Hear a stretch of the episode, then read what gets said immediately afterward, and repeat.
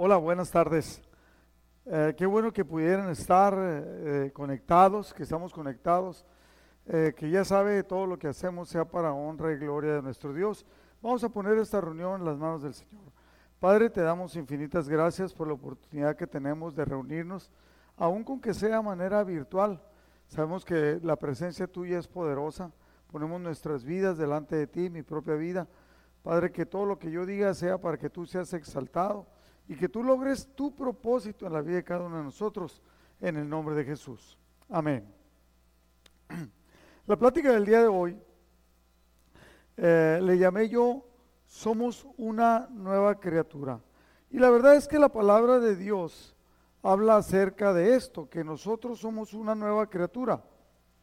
Y dice en 2 de Corintios capítulo 5, 17, dice, de modo que si alguno está en Cristo, nueva criatura es. Las cosas viejas pasaron, he aquí todas son hechas nuevas. Este, este versículo se lo he escuchado yo a mucha- muchas personas que inclusive tienen muchos años eh, de cristiano y sin embargo no ves muchas cosas que hayan dejado de su vida anterior o que se están comportando con valores como del mundo y, y no se ve como que sean una nueva criatura. Mire, en- aquí en este versículo dice, si alguno está en Cristo es condicional. Si nosotros leemos Colosenses capítulo 3, versículo 1, 2 y 3, también va a poner el nuevo nacimiento condicional. ¿Qué quiere decir condicional? Pues para que suceda una cosa, tiene que haber sucedido otra. O sea, no porque vengamos a la iglesia nos hace cristianos. No, si usted no se mete una cochera, no quiere decir que ya se va a convertir en carro. Entonces, no.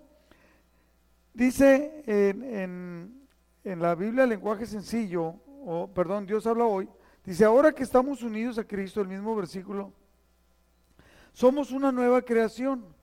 Dios ya no tiene en cuenta nuestra antigua manera de vivir, sino que nos ha hecho comenzar una vida nueva.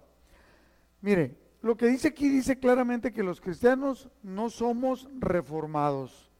O sea, no fuimos con un mecánico, nos cambió una parte, un doctor y nos cambió, o fuimos con un terapeuta o un psicólogo cristiano y nos cambió la manera de pensar. No, tampoco somos rehabilitados. Nos metieron a un curso, entendimos algo y actuamos de manera diferente. Tampoco somos reeducados, aunque reformados, rehabilitados y reeducados, tiene en cierta manera una pequeña validez en cuanto a nuestra vida. ¿Por qué? Porque cambiamos nuestra manera de pensar. Eh, de alguna manera ya dejamos de hacer cosas para empezar a hacer otras. Pero en realidad lo que dice la palabra es que somos recreados. O sea, creados otra vez. Es lo que dice la palabra de Dios. Romanos 6, 4 dice, somos sepultados juntamente con Él, con Jesucristo, para muerte por el bautismo. Cuando somos bautizados, es simbólicamente morimos y salimos a una nueva vida. A fin de que como Cristo resucitó de los muertos por la gloria del Padre, así también nosotros andemos en vida nueva. Otra vez dice que nosotros a través del bautismo somos regenerados, somos cambiados, así como Cristo salió de con los muertos, resucitó de los muertos, así también nosotros andemos en vida nueva. Andemos en vida nueva. O sea, quiere decir que nos vamos a comportar de una manera diferente, pero no por decreto, no por entendimiento. Ah, soy cristiano, me debo de comportar de manera diferente, pero todavía tengo los deseos carnales, todavía tengo el deseo de hacer las cosas ah, que antes hacía malas, o lo que hablaba de una manera mala. Entonces, ¿qué es lo que cambia?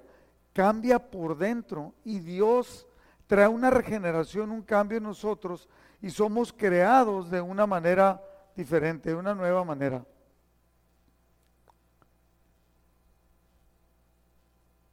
Ahora, dice la palabra de Dios que somos cambiados por el Espíritu. Romanos 8:11 dice, el Espíritu de Dios, quien levantó a Jesús de los muertos, vive en ustedes. Fíjese bien, el Espíritu de Dios, Él levantó a Jesús de los muertos. Y ese Espíritu vive en nosotros. Y así como Dios levantó a Cristo Jesús de los muertos, Él dará vida a sus cuerpos mortales mediante el mismo Espíritu quien vive en ustedes. Él nos va a dar vida a nosotros por el Espíritu de Dios que comienza a vivir en nosotros y entonces nos hace vivir de una manera diferente. Dice la palabra de Dios, es el mismo Espíritu y es un Espíritu de poder. Y ese Espíritu vive en nosotros.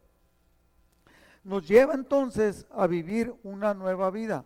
Cuando el Espíritu entra a vivir en nosotros y nosotros le permitimos que vive en nosotros, nos lleva a una nueva vida.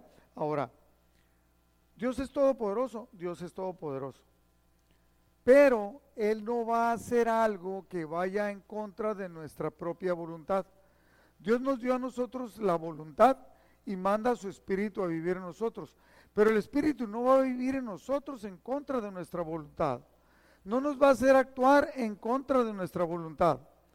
Si tú quieres ir para allá, tú vas a seguir yendo para allá. Aunque el Espíritu, pero el Espíritu te va a decir, tienes que caminar para allá. Pero la decisión, el Espíritu te guía, pero la decisión es tuya. Pero estamos siendo regenerados por ese mismo Espíritu, nuevo Espíritu, Espíritu, el Espíritu de Dios. Ahora, la palabra de Dios habla de esta nueva vida, que es una vida en la cual dejamos de pecar. En la Biblia, el lenguaje sencillo, 1 Corintios capítulo 5, versículos 7 al 8, dice, por lo tanto, dejen de pecar. Fíjese bien lo que dice, dejen de pecar. Te toca a ti, me toca a mí tomar la decisión de dejar de pecar. El Espíritu nos va a dar el poder para dejarlo, pero eh, tiene que ser una decisión personal.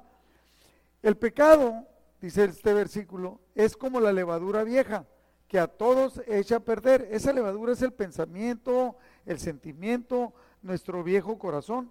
Y dice, si dejan de pecar, serán personas nuevas, como los panes nuevos y sin levadura que se comen en la Pascua.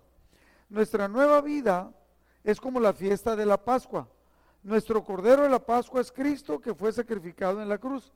Nosotros somos como el pan de la fiesta y debemos ser como el pan sin levadura, es decir, sinceros y honestos.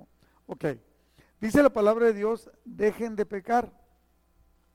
La vieja levadura, que es lo que nosotros teníamos antes, nuestra manera de ser antigua, va a echar todo a perder, si es que lo dejamos. Pero entonces nosotros tenemos que ser nuevos.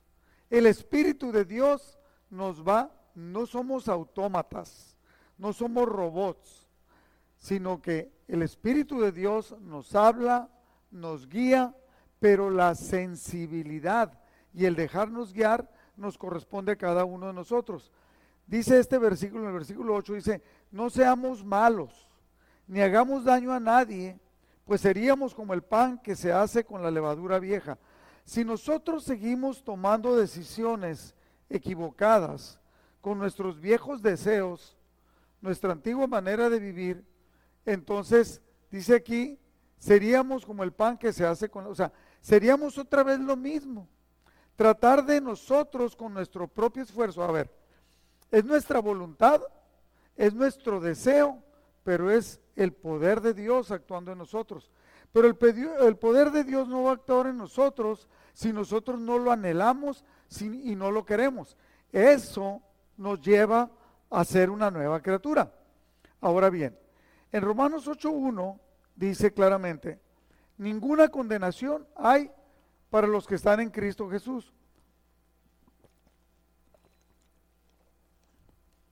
La condenación es la culpabilidad, es el vivir en los pecados antiguos. Dice la palabra de Dios que nosotros heredamos una manera de vivir equivocada de nuestros padres, de nuestros ancestros, de nuestras familias. Y algunos me he encontrado, siendo cristianos, que se sienten tan orgullosos de parecerse a su papá o a su mamá, o a los tíos o a la familia que hacía cosas equivocadas, que eran muy bravos, muy valientes y hacían cosas tremendas, equivocadas, o que se aprovechaban de otras personas. Pero todo eso, dice la palabra de Dios, ha quedado atrás cuando dejamos que el Espíritu de Dios obre, porque el Espíritu de Dios quiere obrar en nosotros. Entonces dice, ninguna condenación hay para los que están en Cristo Jesús. La primera condición es estar en Cristo Jesús. Y los que estamos en Cristo Jesús no andamos conforme a la carne, sino conforme al Espíritu. Dos maneras diferentes. Una, conforme a tu propia voluntad, a tu manera de ser y a tus propios deseos. Me he encontrado cristianos que son tan orgullosos de la familia de la cual vienen o que dependen, tanta soberbia en su vida que no lo puedes creer, que esa soberbia entonces no permite que el Espíritu de Dios obre en tu vida. Entonces, ¿somos nueva criatura? Sí somos nueva criatura cuando permitimos que el Espíritu de Dios, que viene de parte de Dios para, para conformarnos a su imagen, es quien trabaja. En el Salmo 51, 10, cuando David es castigado por Dios por el pecado que cometió con Betsabé, y él, él, él, le pide perdón a Dios en el Salmo 51, dice esta, esta frase, este versículo que es tremendo, ¿no? En alguien que lo entiende de haber tenido el poder de Dios en su vida y de repente perderlo. Dice, crea en mí, oh Dios, un corazón limpio, un corazón limpio, y renueva un espíritu recto dentro de mí. Un corazón limpio, un espíritu recto.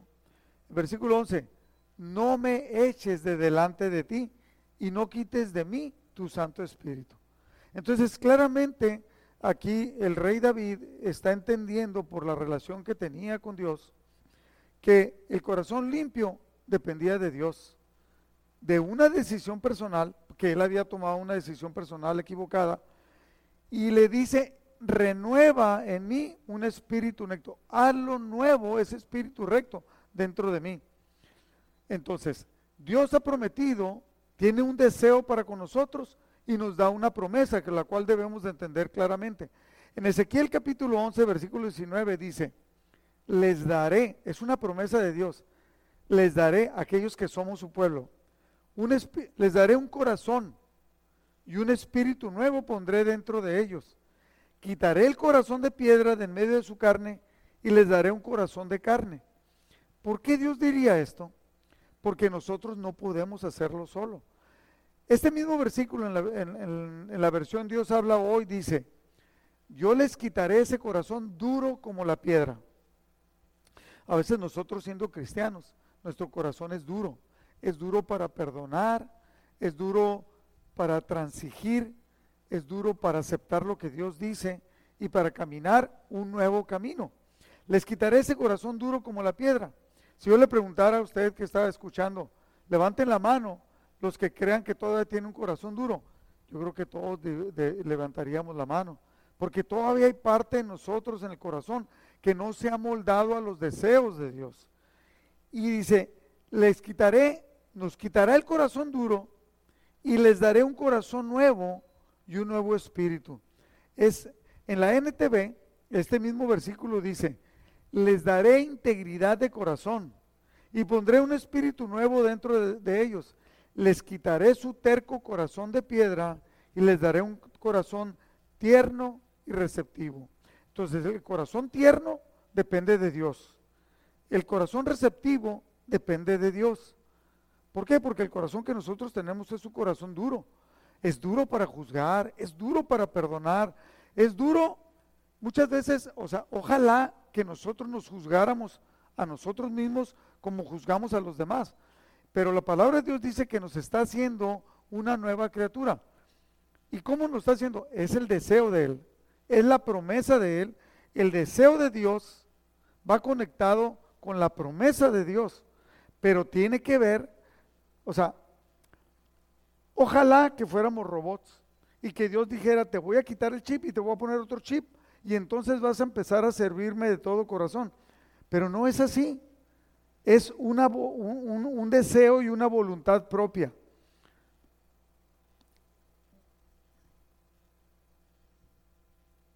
Pancho. Esto habla de que en este, en este nuevo corazón y en nuestra nueva voluntad, Jesucristo se lo explicó a Nicodemo hablando de un nuevo nacimiento.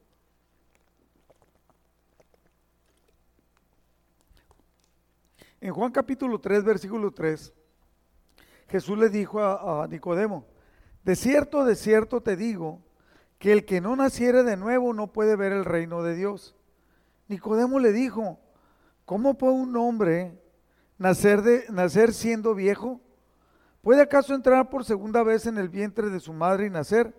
Obviamente que Jesús no le estaba hablando del nacimiento, de nacer de la placenta de la, de la mamá, nacer en el vientre de la mamá para, para nacer a este mundo.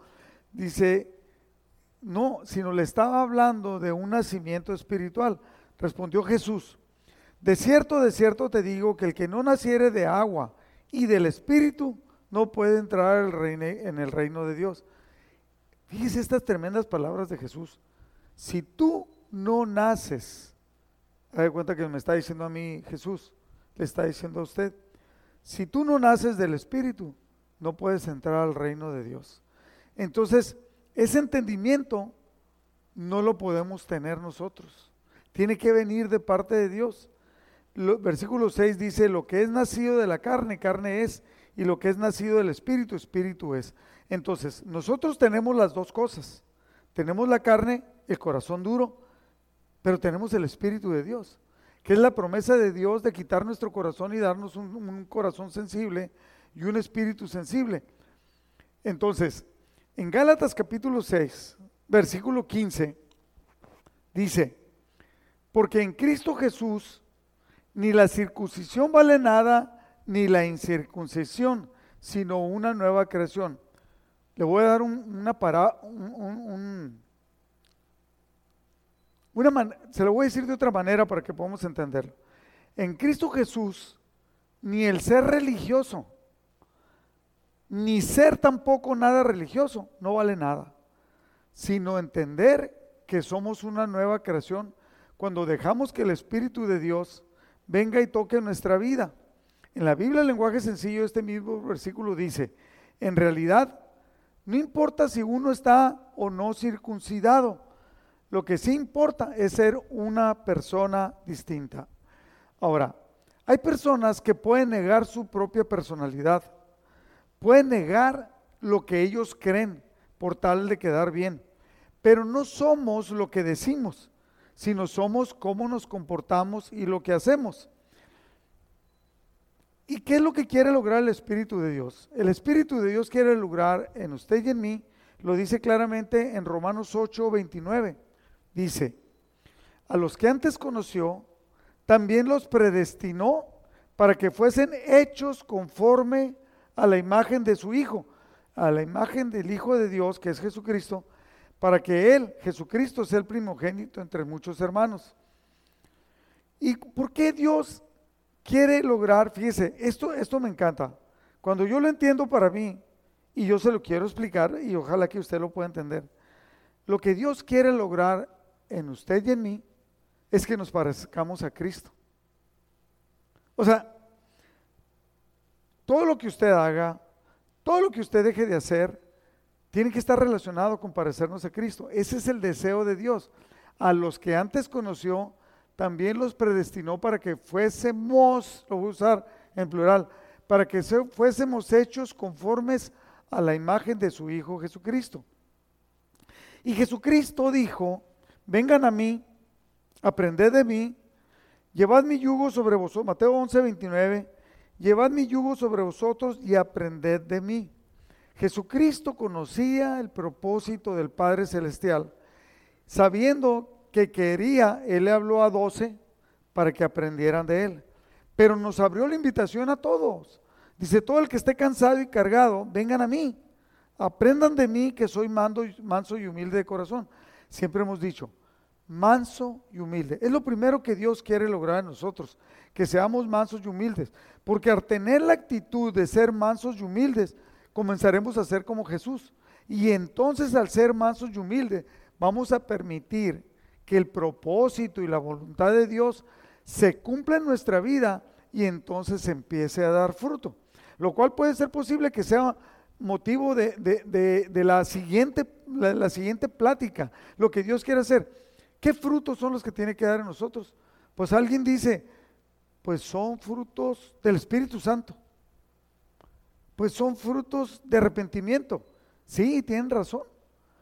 Ah, decía yo, me habló una persona y se acuerda que dije que una persona, un pastor, eh, había cometido algo malo, le pegó a alguien, se enojó con él, lo quería matar, y habló inclusive de matarlo. Y después ese pastor tenía a alguien junto a él. Ese alguien le dijo que se arrepintiera al pastor. El pastor no se quiso arrepentir, pero ya cuando se arrepintió, ya que se calmó, esta otra persona le, ayudaba en su iglesia y le dijo, ya me arrepentí. Es más, le di dinero al que ofendí y al que golpeé para que se arreglaran las heridas que le hice. Fíjese nomás, ¿no? Entonces le dice, entonces ya, ya cambié, ya lo perdoné y le di dinero. Entonces ya ven y ayúdame. Y me habló a mí y me dice, ¿qué cree que debo de hacer? Mira, Jesucristo nos enseñó. Para que yo pueda entender que una persona cambió, tienes que revisar sus frutos. ¿Qué frutos? No lo que dice, qué frutos da. Y lo primero que tenemos que tener son los frutos dignos de arrepentimiento. Y luego los demás frutos vienen a ver ser notorios, como hablamos, como perdonamos, cómo tratamos a los demás. Entonces empiezan a ver frutos, de lo cual vamos a hablar después, frutos de que en realidad yo soy una nueva criatura. Entonces, Quiero darle cinco puntos claves para terminar, eh, que nosotros debemos de comprender en esto, porque en realidad he visto a muchas personas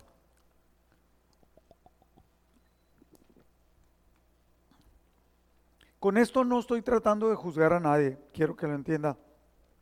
Ni estoy hablando de los de allá, ni estoy hablando de los de aquí, ni de los de allá. Porque luego los de allá dicen, nos está atacando. Y, este, y luego los de acá dicen, no, esa me la tiró a mí de, derechita. Entonces, algo que debemos de comprender si en realidad nosotros somos o no una nueva criatura. Número uno, que Dios nos ha escogido para ser nuevas criaturas. O sea, tenemos todo el derecho, tenemos el llamado para ser nuevas criaturas, pero no depende de mí, pero tampoco Dios lo va a hacer en contra de mi voluntad.